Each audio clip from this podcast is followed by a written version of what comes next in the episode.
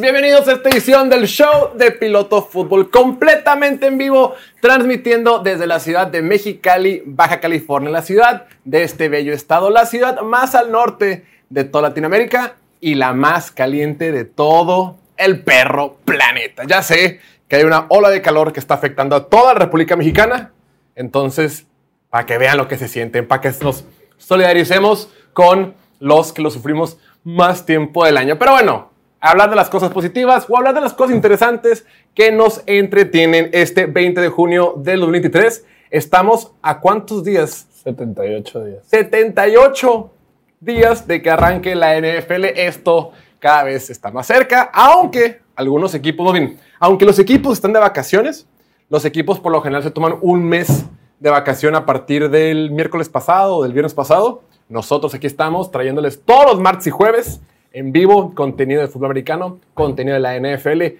chisma, noticia, actividades, dinámicas, debates y todo lo relacionado a este bello deporte y esta bella liga. El día de hoy tengo el gusto, el placer, el honor, el orgullo y la dicha de ser acompañado en el set por el ingeniero más cotizado entre las chicas mexicalenses, el señor Oliver. Chicas y chicos, ¿eh? Chicas, chicos y chiques. Chiques. Oliver, bienvenido. Gracias. ¿Ya te recuperaste de tu fin de semana tan ajetreado? Todavía no, la neta. ¿No? Por lo Ya, general. ya duró, ya duró bastante más la cruda. A ver, si agarras una buena guarapeta en sábado, ¿qué día de la semana ya estás al 100? Pues hoy se supone. Pero pues el fin de semana fueron dos días. Todo el domingo me eché una ches por el Día del Padre. Ok. Entonces, No me marcaste. que no. No me marcaste. No. Para felicitarme. Es que el tuyo es el de las madrecitas, ¿no? Y en la esquina, con el mejor comportamiento de no solo este set ni esta ciudad, sino de todo, todo el planeta, el señor Diego Lordi, el pastorcito Diego. Bienvenido. Gracias. Namaste. Fíjate que eh, abrimos preguntas en, la- en las historias de Instagram y hubo una pregunta que llegó que decía que si quiénes eran las personas que estaban atrás de Diego en el recuadro que tiene en su dorso. Y le dije, ¿sabes qué, hermano? Después te contestaremos. Y No le vamos a contestar ahorita.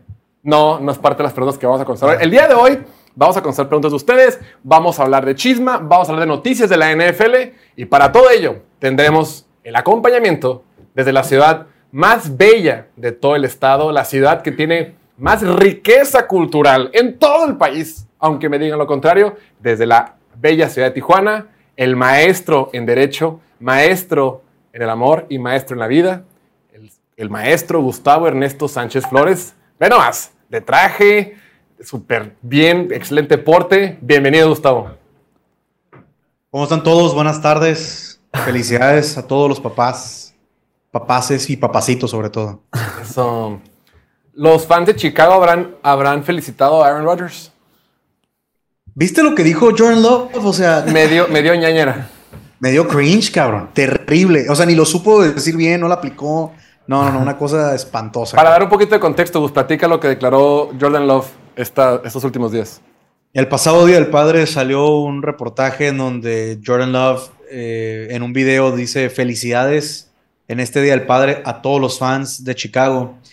Yo asumo que él quería decir que los fans de Chicago querían felicitar en el Día del Padre a los Packers o a Jordan Love o a Aaron Rodgers, a lo que sea, ¿no? Pero a los Ajá. Packers en general. Pero él, di- él felicita a los fans de los Bears. O sea, Diciéndole ¿Cómo? que son sus papás.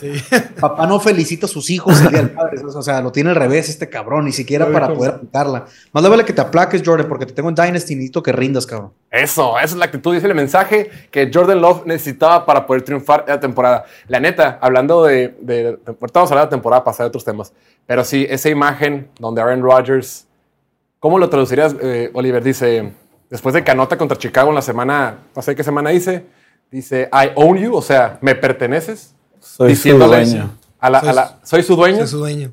y he sido su dueño toda mi maldita vida.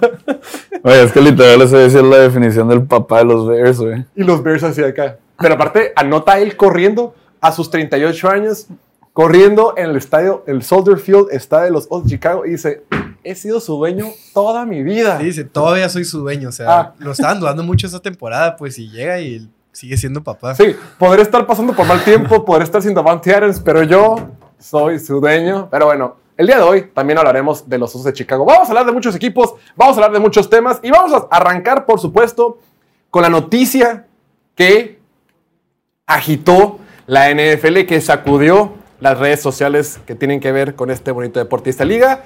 Por supuesto que me refiero al arresto del jugador de segundo año, Jack Jones, el corre de los Patriotas de Inglaterra. Y dice, el sobresal, este es un tweet que puso Ian Rappaport. Dice, el sobrepaliente, ay, Sobresaliente. sobrepaliente. el sobresaliente corner de los Patriots, Jack Jones, fue arrestado en el aeropuerto Logan por portar dos armas de fuego en su equipaje de mano. Su fianza es de 50 mil dólares y debe ser procesado la próxima semana en el Tribunal de Distrito del Este de Boston. Jack Jones, que la temporada pasada tuvo un excelente año de novato, que lo vimos jugar de corner, que tuvo acción en la ofensiva, que le interceptó al mismo Aaron Rodgers en ese partido, tuvo un pick six. Resulta ser que la agarraron en el aeropuerto. En su maleta tenía dos pistolas, estimados, dos pistolas carreadas. Mi Gus, es un tema de abogacía, es un tema de derecho. Eh, ¿Cómo la ves? Bueno, nomás para antes de que continuemos contigo, Gus, doy la actualización.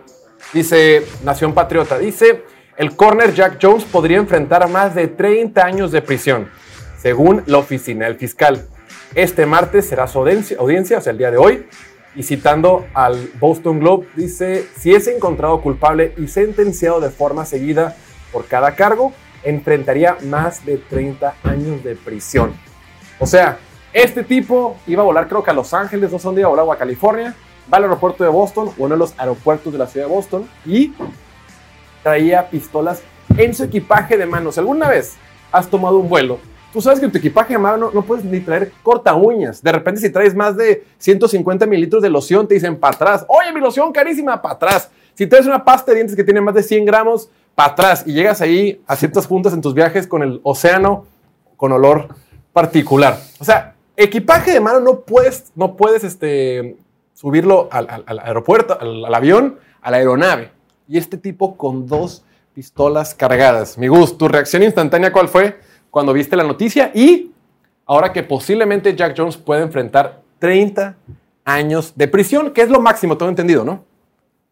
Sí, al parecer, según la ley estatal en Massachusetts, ese es el máximo que pudiera enfrentar, pero digo, la reacción inmediata es, no puedo creer que siga sucediendo estas cosas a los jugadores de la NFL, o sea, no es la primera vez que los agarran con armas en aeropuertos, en tratando de introducirlas a los aviones, todavía si fueran aviones privados, tal vez, pero ni siquiera, o sea, es es una idiotez, o sea, es, es ridículo hasta transportarlo en vehículos y demás. Aunque tenga una licencia para portar un arma de alto calibre o del calibre que sea, cargada o no cargada, no vas a poder subirla así al avión como si nada. Entonces, sumamente triste, pero leyendo sobre el jugador, no es la primera vez que se encuentra involucrado en este tipo de cosas. De hecho, hace unos cinco años en particular en California, fue arrestado por temas similares en cuanto a un posible asalto en un centro comercial en California antes de ser drafteado por los Patriots. En un Panda Yo sí. Express, güey. Inglaterra conoce el historial eh, delictivo de Jack Jones y se hizo de la vista gorda o no le importó tanto. Digo, no fue un jugador seleccionado muy alto en el draft, pero por cosas menores no han seleccionado jugadores. Entonces, a Inglaterra no le importó, eh, asumió el riesgo y el futuro de él, no nomás en cuanto a una cuestión de libertad, sino de su carrera, está sumamente en juego. Sí, el tipo llevaba dos armas cargadas. Lo que todo el mundo hizo, lo que se asume es que se le olvidó que las traía. Porque legalmente sí puedes transportar armas en aviones comerciales. Simplemente tienes que traer la documentación necesaria y que vaya documentada. O sea, después de todo lo que ha pasado y con el pánico que tienen los estadounidenses con ataques terroristas que pueden suceder en- en aviones o demás, tienen estrictamente prohibido que subas con armas, cuchillos, cualquier cosa, pero sí las puedes documentar si van en la parte de abajo del avión. Al tipo se lo olvidaron. Estaban cargadas las pistolas, güey. O sea, tenían balas adentro. O sea, para. A ver, si agarras un abogado muy quisquilloso, muy duro o, o- o que se va sobre la ley, dice: Esto es un atentado terrorista, güey. O sea, este tipo se pasó de rosca. Claro que tenemos que entender o tenemos que suponer que se le olvidó, güey. O sea, ¿cuántas veces eh, de repente, pues ya en la maleta. Dos armas cargadas. No, algo- no, no, no. ¿Cada no, cuánto, güey? Pero, no sé, a mí me pasó, por ejemplo, cuando me, cuando me fui a vivir a la Ciudad de México, eh, no sé, tenía 18 años, Me fui a vivir a Ciudad de México. Con una bazooka. Y llegué, llegué con una bazooka. Llevo una bazooka en mi maleta. No, güey. Digo, no está tan grave. Nada que ver con este pedo, no, güey. Y me mudé a un, a un, a un cuarto. Me dieron un cuarto. Entonces, mi mamá me acompañó y mi mamá me ayudó a instalarme para poner este... Me compró un microondas, me compró ahí una plancha y todo para poder eh, llevar mi vida en la Ciudad de México. Entonces, cuando llegamos al cuarto nuevo, literal, pues era chiquitito. Y ya, estamos sacando las maletas y demás. Y cuando estamos acomodando la cama, sacamos la maleta y de repente de una esquina se cae una bola de condones. Y mi mamá así. Y yo así. Y todos así. Entonces, ¿qué güey? ¿Qué pedo? Y me dice, ¿y esto, mijito? Y yo... yo imagino, obviamente con, con, con, este, mucho más grave el asunto. Creo que Jack Jones de repente llega el, el oficial ese del, del, del- el de la banda donde pasan las cosas. Llega el oficial y dice, ¿y esto? Y Jack Jones, no es lo que parece. no, no mames. El día de hoy fue la audiencia y se dice que puede tener una mínima de dos años y medio. Ahora, si eres fan de los Patriotas, creo que te debe interesar el aspecto de que si va a jugar o no. Se supone que todavía puede jugar. Mientras no esté en la cárcel, mientras Until proven guilty. hasta que no se compruebe, porque lo que él dice es, güey, si me lo voy a sacarla, güey. O sea, no iba, no iba a ser ningún atentado, güey. Se me fue el pedo. Inocente hasta que se demuestre lo contrario. Pero ahí está bastante demostrado que sí estaba portando dos armas y que sí estaba subiendo un avión, güey. Lo que tú dices de si un abogado muy picudo, lo que tú quieras, pues esa es la chamba de, del fiscal, ¿no? En esta, fiscal. o sea, en Massachusetts, en este caso. Por lo general, en este tipo de cosas, seguramente Jack Jones ya, está contacta, ya se contactó, ya contrató los servicios de unos excelentes abogados en Boston, que tienen excelentes relaciones también con el fiscal en Massachusetts, en donde pueden llegar a un acuerdo, digamos, superficial o por debajo de la mesa, nada ilegal, porque sí es algo sumamente ocurrente, normal, concurrente, perdón, y normal que se den este tipo de situaciones, en donde Jack Jones puede ver la situación mínima, este, unas multas de unos 500 mil dólares, por ejemplo, o algo así. Que para él sí es mucho dinero, ¿eh? no, pues- Porque estás hablando de un tipo que gana 870 mil dólares, 800 y pico mil dólares, eh, Sí, claro. menos impuestos. O sea, siempre Claro. decimos, ah, son cacahuates. Para él, que es un jugador novato o está en su contrato de novato, no son cacahuates, ¿eh? Y que fue. Que no y lo que le van a ni los abogados encima también. Entonces, este, es una decisión terrible, pero creo que sí se va a poder ver, digamos, favorable en cuanto a su pronóstico a la cárcel, pero este, su carrera en la NFL, quién sabe. Eso sí, es Sí. posible que ya haya jugado su último down. Sí, el tema legal son dos cosas. De repente los temas legales pu- pueden tardar mucho tiempo. Si, ay, si aquí en México tardan 80 años en que pase alguna si- situación legal, a menos que te asesores con Gustavo Sánchez, uno de los mejores abogados, no solo en la región, sino en el país. Eh, Su contacto aquí abajo. su conta- teléfonos para... Si llevas armas, si te cacharon con armas. Ah, es cierto. No, independientemente, o sea, puede que siga jugando porque la NFL siempre mantiene su, propia, su propio juicio, que es independiente de lo que haga la autoridad correspondiente o autoridad eh, competente. Puede pasar como en el caso de Alvin Camara, sin raspar muebles aquí con Diego. Alvin Camara sigue bajo juicio. O sea, en, en teoría el tipo puede estar en la cárcel, puede que siga jugando, puede que no, pero entre, en lo que resuelven, Alvin Camara ha seguido jugando. Antes de cambiar de tema, quiero ustedes cambiar de tema, curioso y llama la atención que hace un par de meses, Es lo que iba a decir. lo- lo platícalos, platícalos, digo, Sí, que hace como un poquito más de un mes, cuando pasó el primer incidente de Jam Morant, el jugador de la NBA, Jack Jones fue de los que salió a Twitter a decirle, estás tonto, o sea, ¿cómo, cómo es posible que, que hagas esto, no? O sea, toda tu carrera, todo tu futuro, lo tires a la basura nomás por presumir una pistola. Y este güey lo llevaba a un aeropuerto, o sea, por lo que sea. Pero no, le, le dice, o sea, no, no, no le tira tanto por, por el hecho de enseñar la pistola, le tira más por tenerla. Le dice, si tanto la necesitas, contrata a alguien, alguien de seguridad que la traiga por ti, pues, que te cuide. Tú no la tengas. Y este güey la traía en su maleta en el aeropuerto. Sí, sí, ese tweet, número uno, envejeció muy mal y yo lo, la yo lo leí como que, hermano, agarra la onda, güey. Vas a perder, le dice al jugador de la NBA. Yo lo que entiendo, parafraseando, es como que, güey, agarra la onda, vas a perder mucho dinero, pues enfócate, ¿no? No, no la cagues con estas madres. Y agarra a este güey cinco semanas después y lo agarran con armas cargadas. Pero bueno, hablando de situaciones de alta intensidad, tenemos claro un caso muy curioso que ya hemos más o menos tocado en nuestras redes sociales, pero no hemos dado, eh, no lo hemos hecho con profundidad. Me refiero al caso de este joven, este niño de apenas 10 años, que es la sensación en redes sociales porque dicen que puede ser el siguiente gran jugador de la NFL. El tipo se llama Madden San Miguel. Así es, Madden como el juego y San Miguel como la ciudad de Guanajuato. Se llama Madden San Miguel. Tiene 10 años dicen que es el mejor jugador que pronto va a entrar a la NFL y que ya tiene muchas ofertas universitarias. Inclusive aquí en el canal de Piloto Fútbol, repito, hicimos una historia de él o hicimos un pequeño video explicando quién es, de qué trata todo su, eh, este hype que se ha quedado a su alrededor. El tema es que al principio, o va- como que ha crecido demasiado rápido. Al principio empezó como que, miren, este niño tiene talento, es más grande que todos, es más rápido que todos, atrapa muy bien, lanza muy bien, puede ser un gran prospecto. Por eso decía que lleva a tener ofertas de Oregon, ofertas de Arizona State y demás. Pero luego escarbando un poquito más, o mientras este tipo agarraba más viralidad, resultó ser que como que el papá está muy metido, que como que el papá es el que lleva todas las cosas y como que el papá es el que está explotándolo. Si alguien de aquí ya vio la serie de Luis Miguel, pues más o menos sabe a lo que me refiero con Luisito Rey. Mi Oliver, ya viste el caso de Baby Gronk. ¿Crees que se está saliendo de control? Y te pregunto que si crees que sim- o simplemente es un, es un muchacho que se hizo viral ahorita, pero que va a pasar como muchas de las tendencias o muchas de las cosas virales pasan. Pues la verdad a mí me da un chorro de lástima porque estaba viendo eh, una entrevistadora que les, o sea, que les tocó hacerle una entrevista al niño en sí. Dice que cuando a ella le, le- le pidieron que, que fuera a hablar con él, pues ella pensó que iba a hablar con un niño de 11, 11 años, güey. Es como de que un morrillo con el que iba a tener una conversación y quién te gusta y cuál es tu tirada y así. Pero dice que cuando llegó, de que todo lo contrario, de que la entrevista era, o sea, el niño hablaba, pero todo se lo decía el papá, que era como una marioneta, que ella estaba súper agitada porque, que hasta- y el papá era de que le decía al niño de que, hey, o le decía a ella de que, oye, que se te da más abierta la blusa para que esté más interesante el video y así. La entrevistó de que, no mames, o sea, estoy entrevistando a un niño, güey, eso es como, ¿por qué chingados quiero que se me vea de que, de que más nalga o más, ¿sabes cómo? Entonces que ella dice que, que no le dio muy buena espina y así.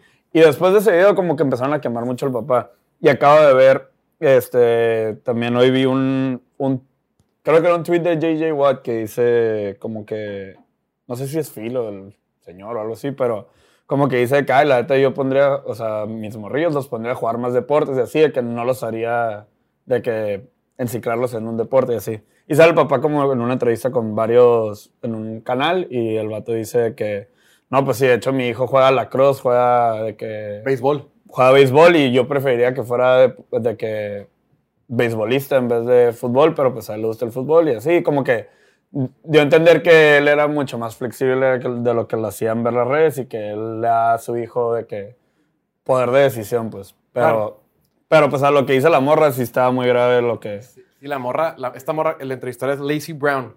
Y que el papá le dice a la morra, hey, quítate la chamarra para que tenga más vistas. Y la morra como que, güey, espérate, tu morro tiene 10 años, mamón, o sea, ¿qué te está pasando? Y este morro aquí lo vemos en pantalla con diferentes universidades. Este tipo de fotos son muy típicas cuando los prospectos de preparatoria van a las universidades y se comprometen con ellos, ¿no? Ahí tiene fotos con Louisville, con la Universidad de Kentucky, la Universidad de Missouri, ha estado con Oregon, ha estado con una bola de universidades y demás. Pero ya escarbando un poquito más y con todo de que el tipo se hizo viral y por diferentes temas, resulta ser que no son, este, no son compromisos de verdad. Que lo que parece es que el papá paga una lana, les manda mensaje directo en, en- Instagram y le dicen, hey, mi hijo va a estar aquí en tu universidad, deja que se tomen fotos que parezca como que va a estar comprometido. Y claro, y les dice, cálale, te lo juro que se va a hacer viral. Entonces, el, el- pues, las universidades aceptan, pero no significa que les estén haciendo una oferta o una beca. No, claro. Aquí lo que vemos en pantalla, lo ves con su cadena, tiene una cadena en el mocoso de 10 años que dice Baby Gronk y está con esta chica que se llama Livy, ¿cómo se llama? Livy Dunn, que es esta super celebridad de LSU, creo que es gimnasta, es ¿Quién no sé? gimnasta y es así una super jefaza, tiene millones de followers, todo eso. Y tiene un video con él y, y la juega. O sea, al tipo sí lo están como, como sexualizando, como, como, sí, Sí, así lo es están como- usando. Lo están usando, güey. 100%. Tiene 10 años. Mi Gus, tú que ya estás casado y eres un hombre de familia, ¿cómo lo ves? Correcto, casado y hombre de familia. Lo veo este, complicado, la verdad, triste, porque sí se ve como un intento desesperado por, del papá por avanzar, entre comillas, el- la carrera, la posible carrera de su hijo en el fútbol americano. El niño ni se ha desarrollado, ni sabemos este, físicamente hasta dónde va a que llegar. chaparro, güey. El Sí, papá no es muy alto, mide No. 5'8 y pues sí, parece que... Una pregunta, ¿por qué San Miguel? O sea, nomás porque es de Texas y la comunidad latina o si tiene... A esa apellida, güey. ¿Se apellida San Miguel? Sí, el papá también, sí. Sí. Ah. Y nació con el nombre Madden o se lo pusieron después. No, yo creo que se solo pusieron, ¿no? Pues yo creo que le pusieron Madden. O sea, La neta no tiene, tiene 10 años, güey. O sea, El papá no- el papá sí puede no jugar. sé, el papá eh, tiene el nombrecillo. es- son, son, es- son de ascendencia mexicana, son pochos, güey. Sí, son pochos. Este. Son pochos. Sí. y No, pues entonces ya las tiene de perder mi compa. ¿Por? Este, quién sabe hasta dónde vaya a crecer, este, el desarrollo. La estatura media en México es como 1,70 y cero, ¿no? 76, sí.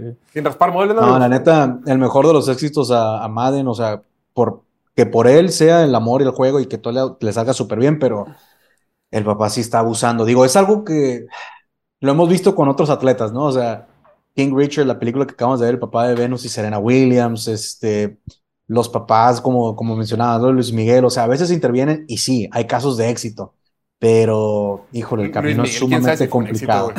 ¿Quién sabe? No, me refiero. O sea, el tipo. se No, bueno, Luis. Miguel. Ah, El- o sea, La, Luis la Miguel. carrera, el artista fue un éxito. Sí, su, sí, sí, sí, Su sí. carrera, pers- su vida personal, quién sabe. No, no, un desastre y perdió un padre en el proceso Luis Miguel, o sea, Y en el vida. caso, me gusta el caso que usas de King Richard, el papá de las, de las gemelas, de las, de las hermanas Williams del tenis. Ujú, ujú. Si viste la película y lo, lo que se platica es que los medios, la, la prensa y demás también lo atacaban de que, hey, le estás explotando, le estás haciendo daño, no estás viendo en pro de su, de su desarrollo, de su lo infancia. villanizaban. Ajá. Ujú. como, como que sí, lo, lo hicieron así como, como que fue un mal. Sí. Y el tipo, y las morras, todo lo contrario, excelentes personas, excelentes atletas, o sea, excelentes de forma integral y gran parte. Sí, el señor estaba medio loco. Ves la película y ves de repente videos viejos y sí, King Richard, dices, está medio raro el tipo, el papá de las hermanas Williams, pero al final de cuentas le salió bien. Este Y caso si mal no recuerdo, también, también fue el caso de Tiger Woods con su papá, o sea, su papá también lo, lo estaba, Cierto, güey. digamos, explotando, entre comillas, de tú vas a ser golfista, tú, o sea, cualquier otra cosa que no me importa, tú vas a dedicarte al golf de lleno y vas a ser el mejor y pues sí, lo hizo y, y trascendió, pero creo que en los deportes individuales como el tenis, el golf, a lo mejor un poquito el béisbol se presta a hacer ese tipo de cosas. También lo vimos con, con Lamar, este, ¿cómo se llama? Este, Ball. eh, Big Ball Brand, o sea, Big Ball Lamar, Brand, este, sí, sí, la- La- Lamar, Lamelo, con todos ellos, este, entonces, sí, sí pasa, o sea, sí sucede y a veces hay casos de éxitos, pero está complicado porque está tan chiquito el niño, pues no sé, o sea, sí se ve mal, la verdad. Ajá, no pasa nada, que digo, no pasa nada. Digo, más bien, es normal que los exploten en el sentido de, hey, échale más ganas, más, más, más deporte. Pero otra cosa es que salga el morrillo con cadenas y hable con las morras en un tema como mucho más sexual, como mucho más de, de no para un niño de 10 años. pues. Sí, aparte, güey, en ese, en ese ámbito, te, o sea, el morrillo bien se puede perder en el. No en el lado del deporte, sino en el lado de la farándula, güey. O sea, es como, y tiene 10 años, güey. El vato no bien va a ser- incómodo. El video que está circulando ahorita la última semana es uno que está en un podcast y lo que mencionabas es que el papá le está diciendo las cosas, pero ahí se ve como le preguntan, el morro contesta como niño y luego el papá, no, no, vuelve a preguntar, le dice, tienes que decir esto de que sí, que me, me voy a, ir a, a que me masajeen unas buenotas, algo así. Ajá. Y ya el niño de que ah, lo dice así como con cara de, de todo, todo tieso, pues como que no está cómodo. Ojo, el papá es el típico papá frustrado que no pudo llevar a cabo su carrera. El papá es el típico güey que iba a ser profesional, pero se le chingó la rodilla. Literal, al tipo se le tronó el ligamento cruzado, el que es famoso. Jugaba en la preparatoria y decía, no, güey, yo puedo haber jugado en División 1 del colegial, pero me chingué la rodilla. Él sí lo dice. Es como que la gente asu- asume que quiere vivir su vida de profesional que nunca pudo vivir. Ahora, el papá sí dice que él entiende que su hijo puede que no sea profesional, pero en el Inter ya le está, ya le está dejando un activo que eventualmente se puede traducir a dinero. Esta plataforma tan grande que tiene, que tiene más de Claro. 300 mil followers en Instagram, pues es el niño, güey. Y si el niño le van bien o mal en la vida, pues ya tiene este activo que tiene 300 mil followers, que tiene un valor monetario. Es como la herencia que el papá le está dejando en caso de que todo salga mal, pero aún así creo que en el camino está medio complicado. Tenemos que cambiar de tema. Ahora, mi bus. A ti que te encanta hablar de los osos de Chicago. Salió una noticia proveniente del estado de Illinois respecto al receptor que el equipo de Chicago intercambió la temporada pasada por una segunda selección global. Me refiero al caso del receptor proveniente de Steelers, Chase Claypool. Se reporta que aparentemente el equipo de Chicago no está contento con él. Chase Claypool la temporada pasada llegó y pues no, no tuvo ni pena ni gloria. El reporte es, se dice que los Bears no están contentos con el esfuerzo mostrado por el receptor Chase Claypool este offseason, según Waddle and Sylvie. Y cito, he escuchado de algunas personas dentro del edificio que él no es alguien que se encuentra motivado. Obviamente Chase Claypool ha tenido broncas de lesión, se ha ausentado varias semanas de los entrenamientos, pero en general se le está criticando la falta de motivación o que no tiene esa capacidad de automotivarse. Lo que yo quiero saber es, los Osos de Chicago intercambiaron una segunda ronda que se terminó convirtiendo en una Primera. era una primera porque fue la 32 global. Básicamente, Chicago le dio a Pittsburgh a Joey Porter Jr., el corner novato de este año proveniente de Penn State, a cambio de Chase Claypool. Mi Gus, ¿qué tan arrepentidos crees que estén en Chicago después de este intercambio? ¿O crees que Chase Claypool todavía tiene solución? Porque recordemos que hoy exactamente, hoy 20 de junio, hace un año, Chase Claypool en una entrevista dijo, yo soy un receptor top 3 en esta liga. Mi Gus, ¿cómo la ves? Creo que Ryan Pauls está sumamente arrepentido de este cambio. Este, no necesariamente por Joey Porter Jr., que a mí sí me encanta como prospecto, pero es un trade que claramente ya perdió. Eh, a tratar de recuperar lo que pueda, este, si no al punto de cortarlo del equipo. Porque ya a estas alturas no le corresponde a Matt Eberflus tener que motivar a sus jugadores, tener que motivar en particular a Chase Claypool. Pues estos ya son atletas de primer mundo, son profesionales, entonces el motivarte ni siquiera cuando va a empezar la temporada, o sea, no es realmente algo que le corresponda, en mi opinión, al head coach o a algunos de sus coaches en general. Entonces, digo, tendríamos que estar seguros de que eso es lo que está pasando, que es una falta de motivación. Entiendo que esté frustrado en el en progreso que ha tenido en su carrera. Lamentablemente para los jugadores de fútbol americano, el trayecto de, de sus carreras es sumamente efímero, es muy corta la vida que tienen como, como jugadores en ciertas posiciones. 100%.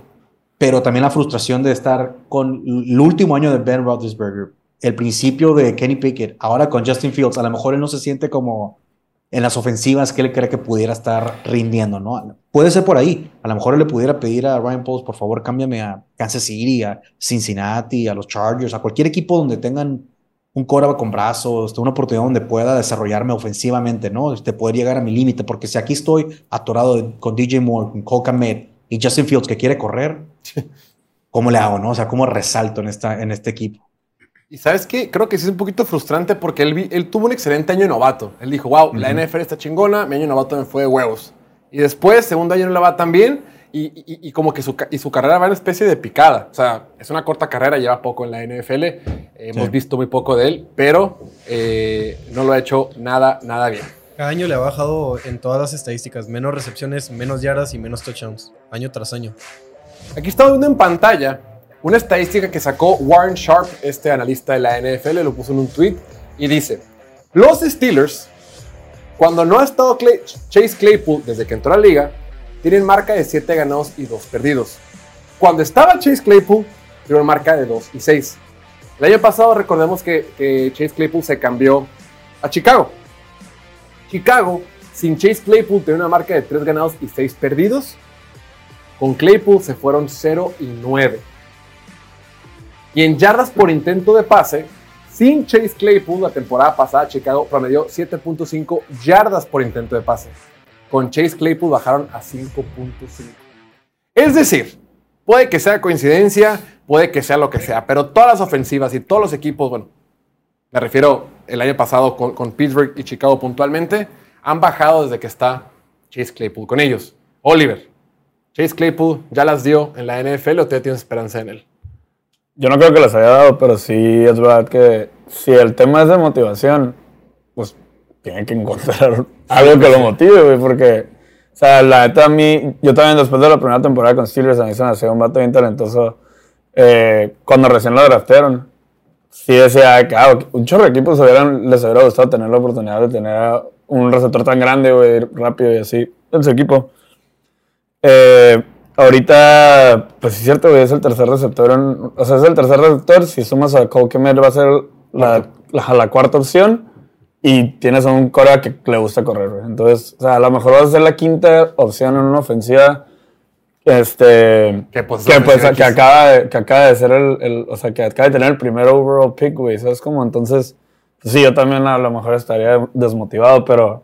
Pero no significa que no la vaya a encontrar en lo que haga la temporada si es que empiezan a mejorar este, puntualmente. Pues ojalá por el bien. Perdón. Lo no. que más me acuerdo es lo que pasó al final con los Steelers, ¿no? Esa, la imagen que no se me olvida, en el partido ese contra los Vikings, que celebró y en vez de hacer la spike, y Ah, no la acabó es cierto, güey. Perdieron. Y luego todavía se va, hace un video en vivo, no sé si en la semana, en un stream de videojuegos o no sé qué, pero estaba en vivo y le preguntan de eso. Y dice, pues, no sé, como que empieza a echar culpas en vez de aceptarlo. Simón. y lo dice, ay, le vamos a ganar a los Browns la siguiente semana, ellos la van a sentir. Y creo que ni ganaron ese partido, o sea, No me acordaba. de Una vergüenza. Sí, es súper sí, inmaduro, ¿verdad? Sí, O sea, no, te vas, te vas todavía más atrás y los fans de Notre Dame también dicen que desde el- la universidad tiene problemas de madurez, pero pues dices, está en la universidad, todavía puede madurar, pero no, en Pittsburgh solo fueron creciendo, como que trató de copiarle también a Juju lo de ser TikToker, pero como que Juju ya lo... Que ya no lo tiene nada de malo más. ser TikToker. No tiene nada de malo.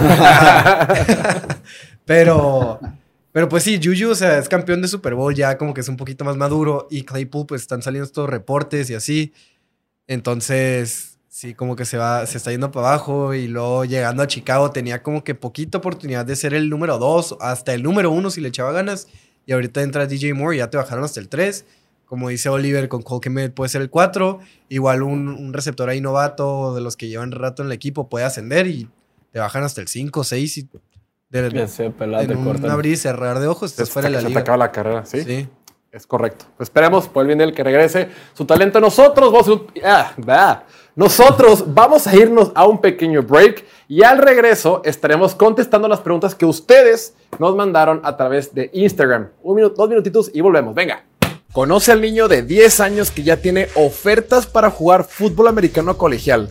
Él es Madden San Miguel, mejor conocido como Baby Gronk. Nació en Texas y se ha convertido en una sensación de internet por su increíble físico y habilidad en el campo. Se volvió viral desde que tenía 7 años, cuando lo vimos por primera vez en un video jalando una camioneta pickup.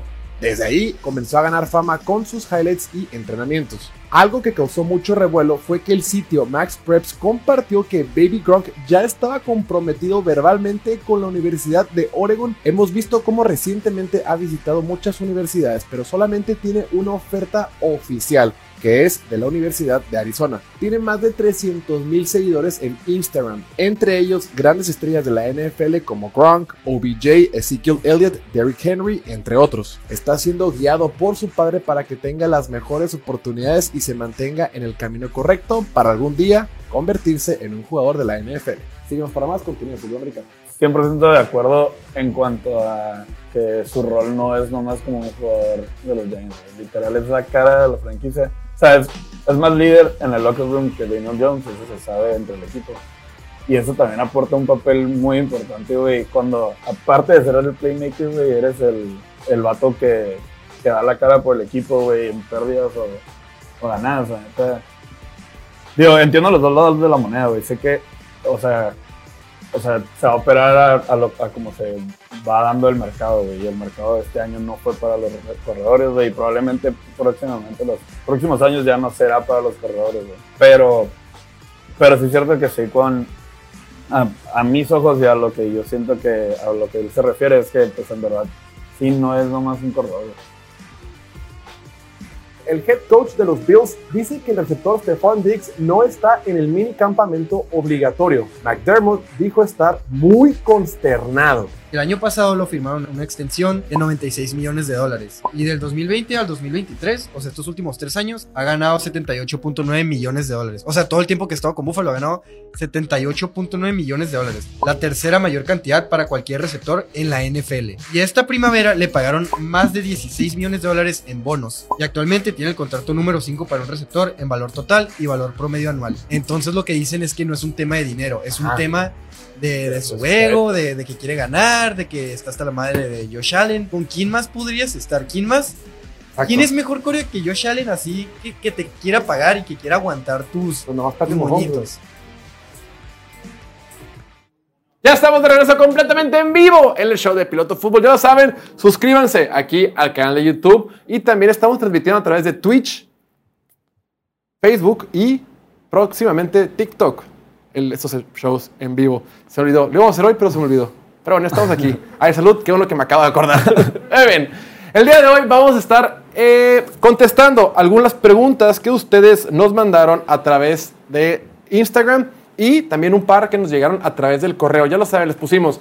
En caso de que tu pregunta sea demasiado larga, que no quepa en la cajita de Instagram, pues mándanos un correito a jorgetorres.pilotofutbol.com y con mucho gusto la revisamos y si nos da chance haremos el esfuerzo para poder contestarla. Dice la primera que nos mandó el buen Kevin David Escamilla Calderón. Dice, en base a los equipos que pronosticaron que les iba a ir pésimo esta temporada, ¿cuál creen que es el equipo con mejor futuro? Saludos desde la Ciudad de México, capital de temblores y de tortas de, De chilaquiles chilaquiles. y de tamal. A ver, este, hemos pronosticado que le va a ir mal a los Patriots. A varios. tres, ¿eh? A Sí. varios se los Patriots, caer. Houston, Tennessee, Arizona, Green Bay, Washington, Chicago y Denver. Son Rams, ¿no? y Rams, correcto. Son nueve equipos. Nueve equipos que dijimos que les va a ir mal. Que les, que les va a ir mal en el 2023. O al menos eso pronosticamos para este próximo año. La pregunta es, estimado Diego, de estos nueve que mencionamos, ¿cuál crees tú que tenga mejor futuro? Yo como interpreto la pregunta es, no a quién le va a ir mejor el 23. En general, O ¿quién sea- tiene un futuro más promisorio? Ah, ok, o sea, no quién nos equivocamos menos, pues. Ah, sí, puede que nos equivoquemos. o No, no, no. no. Yo lo Ajá. entendí como que, Probablemente. ¿quién, quién, quién Sí, le- sí, ¿Quién le va a ir mejor a Eh, partir en de...? cinco años, ¿quién Ajá. va a estar Dos, tres compitiendo años, ajá, por sí, la vas. conferencia o lo que sea? Estaba tentado a irme por los Cardinals por, el- por lo de los picks y por cómo han empezado el nuevo régimen. Pero, pero, la neta, No, el head coach es un, es un factor increíble. O sea, Nadie lo quiere ese güey. no, es, es que te das cuenta, es el, el típico vato, el, el Adam Gaze, el... No me acuerdo quién más que los ves y dices, este güey no va a funcionar. Cochinero. Sí, es- como- da, da cringe, como que este güey no es un líder, no, no es alguien que te vaya a llevar a la gloria eterna, ¿no? De 10 años de equipos ganadores, algo así. Y bajo la misma lógica, creo que los Texans tienen gran futuro al firmar a Demico Ryans, que la neta fue, fue, o sea, fue suerte que el tipo haya jugado para ellos en el pasado, ¿no? Cuando jugaba en la NFL, que jugó para los Texans. Yo creo que si no hubiera jugado con los Texans en la NFL, no hubiera tenido esa, esa relación con ellos y hubiera buscado un equipo con que ya tenga como que algo más Sí. establecido, ¿no? Y que, ah, pues más fácil, es más fácil. No le tengo que dar la vuelta por completo, solo tengo que tomarlo como está y hacerlo un poco mejor. Y el hecho de que lo hayan firmado, pues les, les da cierta estabilidad porque este güey sí, sí puedes confiar en él por lo menos unos cinco años y confiar en el proyecto que, que tienen. Ya agarraste al coreback, que si bien decimos que su techo no es tan alto, tiene un piso muy alto. O sea, el tipo Ah, no le va a ir horrible. De acuerdo. Tienen una línea ofensiva que el- es- se me hace bastante infravalorada. O sea, Le han invertido. sí, Lar- Laramie Tunsil es quizás el mejor tackle izquierdo en la NFL, De acuerdo. fuera de Trent Williams. Inclusive Este- lo- hay quienes dicen que es mejor, o sea, se Sí, mejor eh, en Y el pase. Thomas. Sí, luego Shaq Mason y Titus Howard, que son ya más veteranos, este, pues no, los- no, es, no es un hueco que digamos, ¿no? Y además en el interior tienes dos, dos jugadores tomados en el draft, en las primeras dos rondas del draft, ¿no? Kenyon Green el año pasado fue la selección global número 15 y esta temporada el centro Juice Scruggs lo tomaron en la segunda ronda. Tienes esperanza con ellos dos. Y luego la, la defensiva, pues todavía le falta bastante, obviamente, pero igual tienes piezas, jugadores de segundo año, Jalen Petrie, el safety, Derek Stingley, el corner, que tienen potencial. Acabas de draftear a Will Anderson. Y pues tienes un coach defensivo que a quien tengas le va a sacar provecho y lo va a sacar lo mejor que tengan. De acuerdo. Vas a saber ponerlos donde deben estar. Siento que con un receptor, o sea, un receptor así estelar, un receptor número uno, en dos, tres años ya pueden estar compitiendo por la división, dan- dándose el tiro con Jacksonville y separándose más de los otros equipos medio pelo, ¿no? Como Indianapolis, que pues igual esperemos que os te den un brinco, pero por ejemplo Tennessee se me hace que se va a caer en los próximos años, ¿no? Ya se les va a acabar esa reconstrucción falsa y se van a ir en una reconstrucción verdadera. Entonces, sí, yo creo que los Texans están en buena posición, sobre todo por lo del coach, el coreback, las piezas jóvenes en la defensiva, están a un receptor de darlo todo. Ojo, está John Mechie, que Sí, la temporada también. pasada no jugó, se supone que ya va a jugar. Ujú. Este eh, receptor súper talentoso de Alabama, que se ausentó el año pasado por. ¿qué fue? Leucemia, ¿no? Leucemia, o lupus, sí. un, un tema ahí Ajá. difícil, pero parece que va a estar bien. Ay, y Nico Collins, que es joven, pero ha mostrado cosas positivas y viene de menos a más. Vamos viendo, y fueron por Robert Woods, un veterano. Y, esta Noah Brown. y tiene a Noah Noah Brown, que... Dalton Schultz, el tight end, Tank Dale lo draftearon. O sea, sí tienen receptores. Ajá, tienen receptores. Pierce en ofensiva. Ajá, el corredor también es excelente. Se me hace que están al receptor número uno de ser una ofensiva top, más bien. Exacto. Sí, O sea, el porque ya tienen, tienen profundidad, pues. el equipo no, no está, no, no está mal. Gus, Tavo, Maestro, tú, Sí. ¿quién, quién crees? ¿Cuál de los equipos mencionados crees que tiene mejor futuro? No mejor 2023, mejor futuro. Patriots, Houston, Titans, Arizona, Packers, Washington, Chicago, Denver y Rams. Sé que no te gusta la respuesta, pero la verdad es Washington. que Diego me quitó todas las palabras de la boca. Yo 100% iba a decir también Houston. pero bueno, para no decir que mi amiguito yo también con coincide y etcétera, me voy con otro equipo. Si es para este año, yo sé que no es la pregunta, pero ¿quién puede dar la sorpresa de estos equipos? Denver, sin duda alguna. Sean Payton, Sí, que agarre ritmo. Este, las cosas pueden pintar muy diferente este año.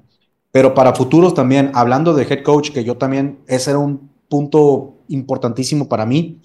Pues por eso pensé en Sean Payton, también en Demico Ryans, pero también pienso en los Packers. Sí, O sea, güey. creo que los Packers tienen todas las bases sólidas para ser un equipo, tanto este año como a futuro. Es la más la incógnita de Jordan Love. Pero de ahí en fuera, este, la verdad es que sí tienen un equipo sólido, bases sólidas, la línea ofensiva igual, la defensiva en este caso sí es este, top 10, esto lo hablábamos el año pasado que pudiera ser top 3 incluso en la liga. Entonces el talento está ahí. Eh, los receptores sí falta todavía a lo mejor un alfa igual que con Houston, pero tienen talento con Christian Watson y Romeo Dobbs, este año con Jaden Reed. Entonces también los Titans que este año draftearon me encantan, Luke Musgrave y Tyler eh, Kraft, si no me equivoco, este, eh, Tucker Kraft, perdón. Excelentes también eh, tight ends, en mi opinión, novatos que pintan muy bien, ¿no? Para el futuro del equipo. Pero a lo mismo, si Jordan Love encuentra la forma de ser, aunque sea un jugador consistente, ni siquiera tiene que ser, con que sea un nivel Andy Dalton para arriba, estás hablando de que van a ganar la división, en mi opinión. Basta, basta, Gustavo. Está Detroit. Yo, yo también coincido. No sé si Amo para este- Detroit, pero es la verdad. O sea, las no sé si para este 2023, pero sí coincido que de estos el mejor futuro puede ser o Chicago, lo que menciona Diego, Houston y los Packers. Los Packers eh, les dimos cinco victorias, pero vamos a ver, vamos a ver cómo se cuece. Vamos a la siguiente pregunta porque si no nos vamos a quedar sin tiempo. También por ahí llegaron muchas preguntas de Pittsburgh, entre ellos Jesús punto Altamirano guion bajo nos dice, ¿creen que ya más pronto que tarde cesen a Mike Tomlin de Pittsburgh? Ya llevan rato a Tora. No sé, se cortó. Atorados. Atorados o atorados, a lo que sea. Yo no entiendo y nunca voy a entender cuál es este hate que tiene la raza por Mike Tomlin. Tenemos que entender que el equipo de Steelers es de los pocos equipos que le da muchísima continuidad a sus respectivos coaches. Desde 1969, Oliver, ¿sabes cuántos head coaches ha tenido Pittsburgh? Creo que tres, ¿no? Cuatro. Chuck Noll, Bill Cowher, Mike Tomlin. Ah, neta. Así es, tres nada Tres. más, desde 1969. Pittsburgh, nos gusta o no, o aunque digan que aquí somos haters de los Steelers, que no es cierto, es de las franquicias más ganadoras, la más ganadora que existe en la NFL junto con los Patriots. Entonces, entendamos que son franquicias serias, que están bien organizadas, que no toman decisiones solo por una mala temporada. Y esta estadística que está un poquito este, trillada, pero que es cierto, Mike Tomlin nunca tenido una marca perdedora, nunca Sí, una temporada con marca perdedora. Vamos a poner aquí en pantalla para que vean nada más las temporadas que ha tenido Mike Tomlin. Ya quisieran muchos equipos tener la mitad una cuarta parte del éxito que ha tenido este señor con los Steelers. Y ojo, además, en este lapso con él ya fueron campeones del Super Bowl en un año. Veamos, 2009 se fueron 9-7, 2010 12-4, 12-4. La única que batallaron fue en 2012 y 2013 que se fueron 8-8. Pero de ahí 11-5, 16, 11-5, 13-3, 9-6, 8-8, 12-4, 9-7-1 en 2021. La temporada pasada se fueron 9-8. Te- Son 13, no 14. No sé, no sé las matemáticas. O 12. 14 años. 14 años y una temporada perdedora, güey. Bien cabrón ese step. No te pases de lanza, güey. No, y el año pasado que querían su cabeza porque como empezaron la temporada, la- o sea, la pasada, y termi- terminar 9-8, no seas mamón, güey. O sea, de todos modos, güey. Con O sea, Korak Como novato. empezaron con Korak novato, güey, con todo para perder, ya todos querían su cabeza, güey. Y un año Y atrás con el, Big Ben que ya no se podía ni mover y Se metió en playoffs. con Con. Mitch Trubisky, a güey. es verdad. Sí. Sí. Claro, en playoffs pasaron el oso de la vida contra Kansas City, pero pues, ¿quién Pero no pasa el oso? No pasa- ya quisiéramos muchos equipos tener éxito. La respuesta puntual, estimado, yo creo que no. Entonces ten paciencia y valora, valora lo que tienes. Es que se clavan mucho con que no ha ganado otro Super Bowl desde el 2000. Ya tiene un Super Bowl, güey. No mames. Pero es que no. ay, no entiendo la gente que, que nomás si no ganas el Super Bowl, no. O sea, obviamente es a lo que le tiras, pero. Pero no es tan fácil. Checa güey. los equipos que ganan el Super Bowl. En realidad ha sido Tom Brady 20 años seguidos, un año sí, un año no, lo que quieras. Mahomes recientemente, y de repente tienes el equipo que tiene un buen año y lo gana y para abajo. Claro. Pero este güey se ha mantenido. ¿Eh? Sí. Dijo algo. No, lo que iba a decir es que 100% entiendo los argumentos, o sea, de la consistencia, del por qué sí debe conservar su chamba y todo eso. Yo también hace unos años, yo, yo hablaba con un amigo súper fan de los Steelers. Arróbalo. Este, nos está viendo en vivo, pero alias Barney, ¿qué onda? Oye, lo que le decía es, oye, qué estresante es ver a Mike Tomlin porque ves a otros coaches que evolucionan, desarrollan sus equipos, de o sea, cambian la forma de pensar. Y Mike Tomlin es fiel a su defensiva, fiel al juego terrestre, fiel a lo que tengo con mis, con mis elementos, ¿no? O sea, lo que tengo fuerte, eso es lo que voy a hacer. O sea, cuando tenía Turner Brown, sí tenían el juego aéreo, cuando Big Ben estaba al 100, sí los involucraban. Pero, pero no veo a un coach que quiera evolucionar con el resto de la liga. O sea, no lo veo queriendo encontrar ese coordinador ofensivo o ese esquema ofensivo que cambie, ¿no? Con, con el resto de la liga. Porque si no tienes a estos quarterbacks, si no tienes este tipo de jugadores, no vas a ganar. O sea, no, no vas a ganar un Super Bowl, que es a lo que estamos jugando. O sea, Claro. sí, sí es importante ganar temporadas, sí es importante ganar las divisiones, todo eso, pero a fin de cuentas estamos jugando por un Super Bowl. Ya ganó uno. Pero, ¿cuánto tiempo más le vas a dar? Pues, o sea, también ese fue el tema con Bill Tower. Ganó mucho, mucho, mucho, mucho, pero también perdió mucho en las playoffs. Un año se le dio en ganar un Super Bowl. Con tantos intentos, es lo más probable que sí vas a ganar de vez en cuando. ¿Cuántos pero- equipos no han ganado un Super Bowl? O sea, no sé, yo creo que estamos, Sí. seguimos teniendo muy romantizado el aspecto de los Super Bowls, como Ah. si fueran, es, repito, como la selección mexicana, güey. Pobre Diego Coca, campeón nacional de este país con el Atlas. Y después de cinco partidos, Nel, no sirves. Como si ese fuera el problema de la selección mexicana. Diego Coca, claro que no. La pro- el problema de la selección mexicana es directivos, cultura, todo eso, pero creen que cambiando de entrenadores van a cambiar las cosas. Ya tienen los Steelers algo sólido con Mike Tomlin. Vamos construyendo, vamos draftando mejor, vamos viendo cómo le va a Kenny Pickett y mal por la selección por dejar ir a Diego Coca. Deja tú, y luego lo aguantó a, a Le'Veon Bell y a Antonio Brown todo su drama, los dos payasitos. Y pues no sé, o sea, Kenny Pickett apenas está en sus, va a entrar a su segundo año, o sea, no lo puedes correr tan temprano. De acuerdo. Tienes que darle tiempo de desarrollarlo. Ya así en cinco años. Igual hasta le puedes echar la culpa a Kenny Pickett, la neta está limitado, digo, o sea, puedes pensar lo que quieras, pero está limitado. Yo creo que nomás Kyle Shanahan le puede sacar así como que un Super Bowl a. Kenny Pickett. Oye, el. Sí. No, Mike Tomlin aguantó a Antonio Brown. Diego Coca aguantó la patada. ¿Quién fue Luis Montes? No? O Robles, ¿quién fue el que pateó al de Estados Unidos? Pero bueno, no hablamos de fútbol. Hablando de Kenny Pickett, después, por ahí, también nos llegaron, muchas preguntas de Pittsburgh. Entre ellas, nos llegó acerca de la ofensiva. Nos pregunta Arad.c. ¿Qué tan fuerte ven la nueva ofensiva de Steelers? Esta pregunta se me hizo muy interesante porque Hablando de Mike Tomlin, gran parte del éxito que tenga él o el fracaso de la próxima temporada, pues depende del desarrollo que pueda tener Kenny Pickett para el 2023. Kenny Pickett, vimos cosas positivas temporada pasada, vimos su debut, eh, vimos que fue de menos a más. Fue mejorando como pasador, tuvo ese partido mágico el 24 de diciembre frente a los Raiders en ese regreso, tuvo muchas intercepciones también, cometió muchos errores, pero en general creo que la afición está contenta con él y el desarrollo que está teniendo eh, va en un sentido correcto. Ahora, la temporada pasada, esta ofensiva fue la número 18 en la NFL, en métricas de eficiencia, ¿no? Entonces, cuando pregunta aquí a Arad y dice, ¿qué tan bien o qué, cómo ven a la nueva ofensiva? Vamos a hacer dos cosas. Dos cosas pueden ser ciertas. Yo creo que esta ofensiva tiene buen grupo de receptores, ¿no? Deontay, Deontay Johnson, George Pickens en un segundo año. Tiene un buen tight end con Pat Firemouth. La línea ofensiva la han venido mejorando tanto en agencia libre como en el draft. Recordemos que tomaron en la primera ronda línea ofensiva. Tienen un buen corredor y tienes un tercer año, bueno, un tercer año de Matt Canada y un segundo año de Kenny Pickett con su coordinador ofensivo, Ma- Matt Canada. Entonces creo que la ofensiva está bien. Pero si tú me preguntas qué tan bien o cómo ves a esta ofensiva los Steelers, pues yo la veo bien, pero creo que sigue siendo la cuarta mejor de su división.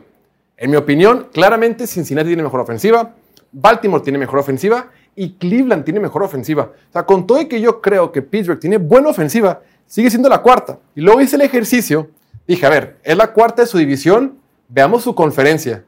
Yo encontré nueve equipos que tienen claramente mejor ofensiva que Pittsburgh. Para mí, Pittsburgh es la décima mejor ofensiva de la conferencia. Entonces, creo que Steelers tuvo un buen draft, creo que ha tenido una buena primavera, un buen offseason, creo que han mejorado la línea ofensiva, dejaron ir a Chase Claypool, que era un lastre, para mejorar su defensiva, pero aún así, yo creo que es una ofensiva limitada, no limitada, una ofensiva que sigue sin ser top. Sí, está limitado. Ahorita acabo de leer una nota que le preguntan a Matt Canada, ¿no? Vas a expandir el playbook, vas a ser más agresivo, o sea, Kenny Pickett le vas a dar más confianza. Y literalmente dijo que no. Que queremos correr más, queremos establecer que nuestra identidad es ser un equipo físico, buena defensiva, correr mucho. Por eso draftamos a Broderick Jones, fuimos por eh, Isaac Seumalo. De Filadelfia. Ajá, el de Filadelfia, el guard. Y, y pues sí, y eso con la intención de que los equipos se bajen y puedas de repente hacer uno o dos play actions y con eso darle yardas a Kenny Pickett. Pero así tal, darle así confianza completa a Kenny Pickett, que todos así spread, corran vertical y yo me la rifo, no. O sea, son como que jugadas más diseñadas, pasecillos cortos, de repente el pase largo, pero así como que casi jugada truco, ¿no? De tanto correr, de repente un play action y no va a haber nadie. Oliver, ¿ves fuerte o qué tan fuerte? Como es la pregunta. La pregunta es qué tan fuerte es la ofensiva de Steelers. Yo, mira, las que yo tengo por debajo de Steelers son seis. ¿Tú crees que alguna de estas seis ofensivas sea mejor que la de Steelers? Ahí te va. Tennessee, No. Denver, Puede ser. Mm, puede ser. Raiders, Definitivamente sí. No. Raiders no. Sí. Ravens está mucho mejor más. que los, que los Steelers. Raiders es mejor que Steelers. La No, neta, no, no. la neta No, no, sí. no. ¿Ravens o Raiders? Raiders de Las Vegas. Broncos.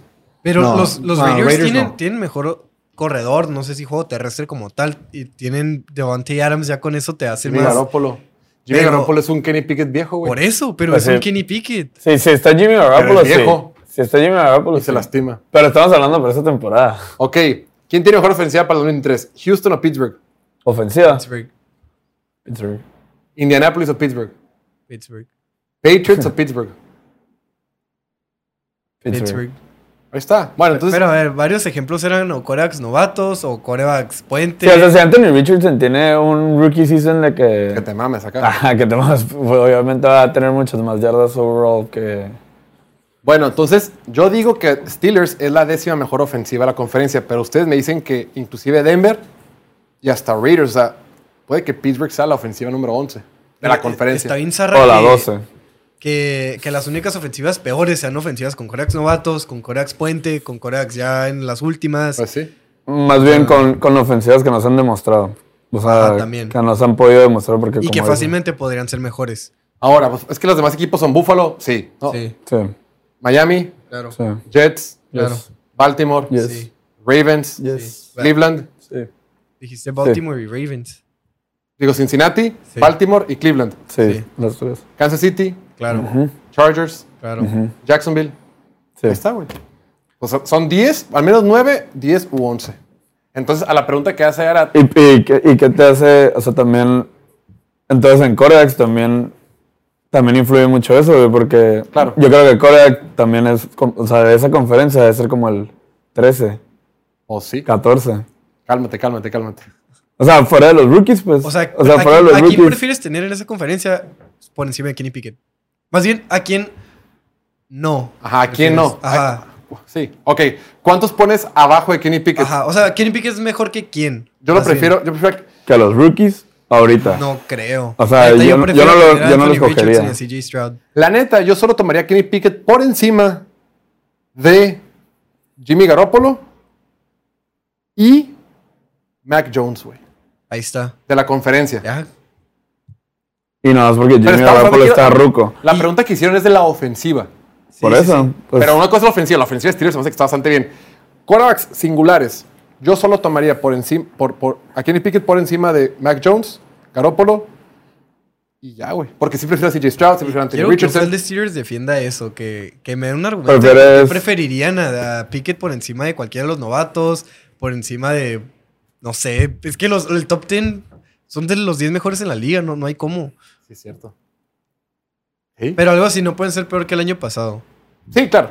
Entonces, Claro, Ahí está, y- esa es la respuesta. Y también estamos apostando a que tanto Anthony Richardson con Indianapolis y este Sí, Stroud. con CJ Stroud van a tener un buen año novato que también puede que batallen y no pasa nada. Vamos al siguiente tema. Hablando de corebacks. Uno de los movimientos más impresionantes e importantes que han habido en este offseason ha sido el intercambio de Aaron Rodgers a los Jets. Todos asumimos que ya por eso los Jets van a ser campeones de Super Bowl, campeones del mundo, campeones del universo y campeones de todo, solo porque llegó el tres veces MVP al equipo de Nueva York. Sin embargo, pues no es para tanto. La pregunta que nos hace Saúl.méndez.18 dice, con Rodgers en Jets, ¿hasta dónde tendrían que llegar para que sea considerada una temporada exitosa? Entonces, partiendo de que difícilmente van a ganar el Super Bowl, porque ganar el Super Bowl, repito, eso es, es un tema hasta fortuito, circunstancial, difícil, de lo que sea.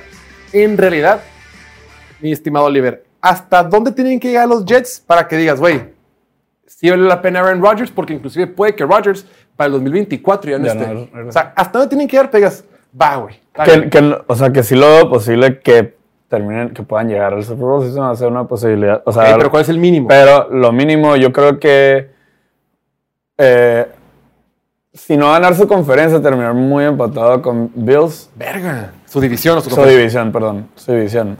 Este. Eh, güey, es que está bien cabrón su división, güey. La. Sí, güey, es que yo creo que hasta pueden ser tercer lugar a su división, no pasa Sí, nada. man.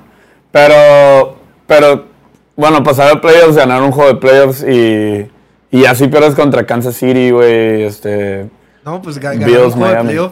Creo que es lo, mínimo. mínimo, ¿no? Porque ganar un juego de playoff sería... Probablemente no ganes tu división, entonces te tengas que enfrentar contra un campeón de división. Exacto. Que sería Buffalo, Kansas, Kansas, City, Jacksonville. eh, Jacksonville o Cincinnati. Ganarle a cualquiera de ellos ya bien palomita, ya bravo Jets, son buenos por un año. Quién sabe si regrese, pero pues ya tuvieron su, su momento. sí, de- bueno, y aparte que tienen más de 10 años sin llegar no, se playoffs. pueden o sea. Es el equipo que lleva más tiempo sin estar en los playoffs. sí, man. Entonces, y solamente hay cuatro equipos que llevan más tiempo sin ganar en playoff. Una cosa es pasar a playoff, que ellos son los últimos en pasar en playoff.